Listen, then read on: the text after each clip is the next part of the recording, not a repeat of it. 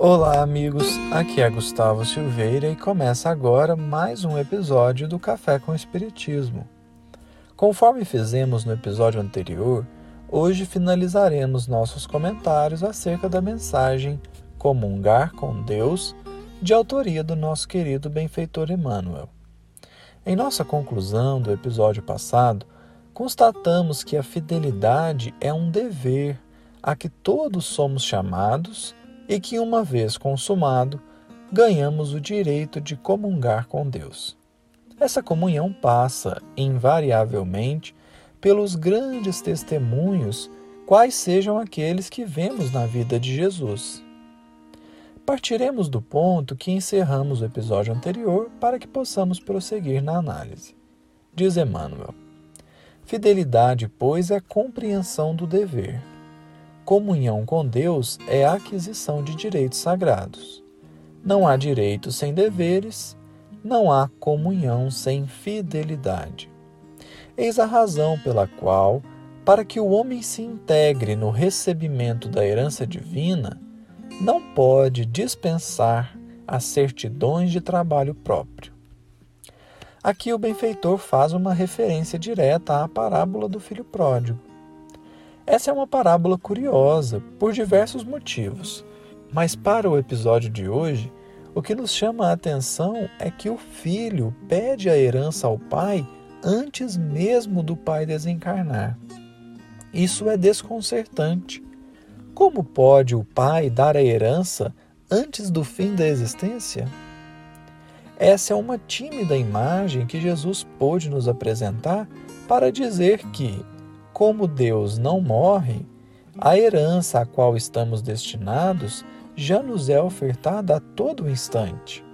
Nesse caso, a herança significa a comunhão com Deus. Todavia, para que possamos bem aproveitá-la, Emmanuel ressalta aqui a necessidade de obtermos as certidões de trabalho próprio.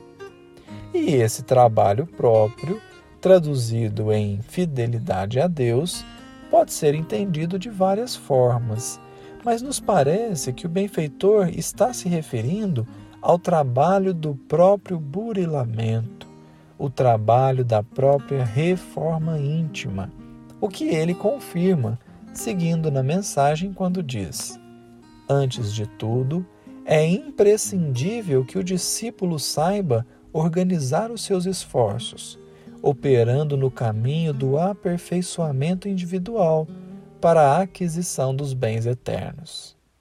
Em outras palavras, precisamos vivenciar as situações que nos pedirão fidelidade a Deus, a fim de nos integrarmos na herança divina, isto é, na comunhão com Ele. E então prossegue Emmanuel reforçando a diferença entre fidelidade e comunhão. Existiram muitos homens de vida interior iluminada que podem ter sido mais ou menos fiéis. Porém, só Jesus pode apresentar ao mundo o estado de perfeita comunhão com o Pai que está nos céus. O Mestre veio trazer-nos a imensa oportunidade de compreender e edificar.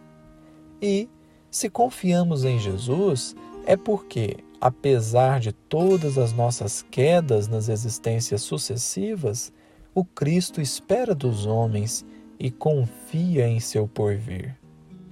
Essa é uma fala importante.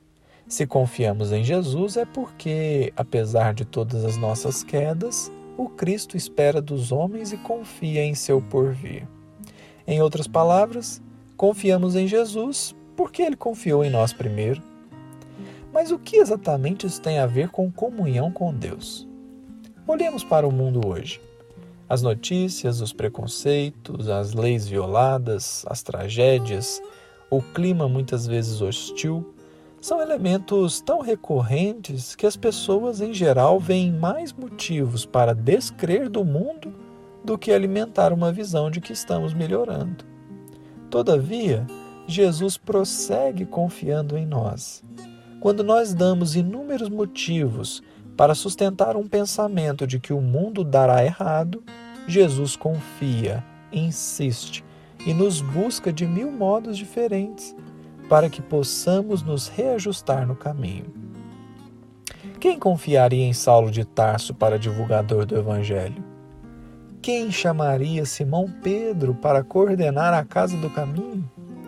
Quem diria que Maria Magdalena seria a primeira a ver o Mestre ressuscitado? Jesus exemplificou confiança extrema em pessoas que ninguém dava valor. E por quê? Porque ele está em comunhão com Deus. Em Jesus não há a menor dúvida de que o mundo dará certo, de que as leis se tornarão cada vez mais justas e que as pessoas serão cada vez mais honestas. Por ter confiado primeiro, por ter iniciado esse ciclo de confiança mútua, expressando o amor indescritível, Jesus nos demonstra a profunda comunhão com o Pai. Somente alguém que está integrado a Deus pode confiar de forma tão intensa e tão misericordiosa, porque consegue enxergar o que ninguém mais vê, porque percebe que o progresso é lei inolvidável, porque, enfim, sabe que o bem sempre convence o mal. Por isso, Emmanuel prossegue a mensagem dizendo: Sua exemplificação, isto é, a exemplificação de Jesus, foi em todas as circunstâncias a do Filho de Deus, na posse de todos os direitos divinos. É justo reconhecermos que essa conquista foi a sagrada resultante de sua fidelidade real. E Cristo se nos apresentou no mundo em toda a resplendência de sua glória espiritual, para que aprendêssemos com Ele a comungar com o Pai. Sua palavra é a do convite ao banquete de luz eterna e de amor imortal. Toda a vida de Jesus é um ato incessante de exemplificação. Encarnado, ele nos trouxe a solução dos enigmas mais complexos, das dúvidas mais perturbadoras. Ele atestou que o amor vale a pena, que o perdão é cura da alma, que a fé opera o que muitos chamam de milagres. Assim é que quando alguém aceita sinceramente o convite do Evangelho, é conduzido a inúmeras situações mais ou menos difíceis, mais ou menos complexas, para que possa trabalhar a fidelidade a Deus, mas tendo certeza de que virá o dia em que será convidado a testemunhos mais altos que atestem a perfeita comunhão. E então, Emmanuel finaliza a mensagem com uma singela sugestão. Eis porque, em nosso próprio benefício, conviria fôssemos perfeitamente fiéis a Deus desde hoje. A comunhão é traduzida em banquete de luz eterna e de amor imortal. Mas, como toda viagem começa de um passo, toda colheita se inicia no plantio semente a semente. Toda casa se ergue a partir de um primeiro tijolo colocado no seu devido lugar. Então, antes de estarmos em comunhão com Deus, é preciso exercitar a fidelidade ainda não alcançada. Para isso, se faz necessário confiar no Pai e nos nossos problemas do dia a dia, trabalhando por solucioná-los, convencidos de que Deus prossegue fazendo a parte dele. Manter nossa fé em um futuro melhor, auxiliando tanto quanto possível para que o mundo seja um lugar mais justo. Conscientizarmos-nos da nossa diminuta possibilidade de ação mas não esmorecer diante da possibilidade de testemunhar e viver o bem ainda assim. Por ora, é o que mais precisamos. Muita paz a todos e até o próximo episódio do Café com Espiritismo.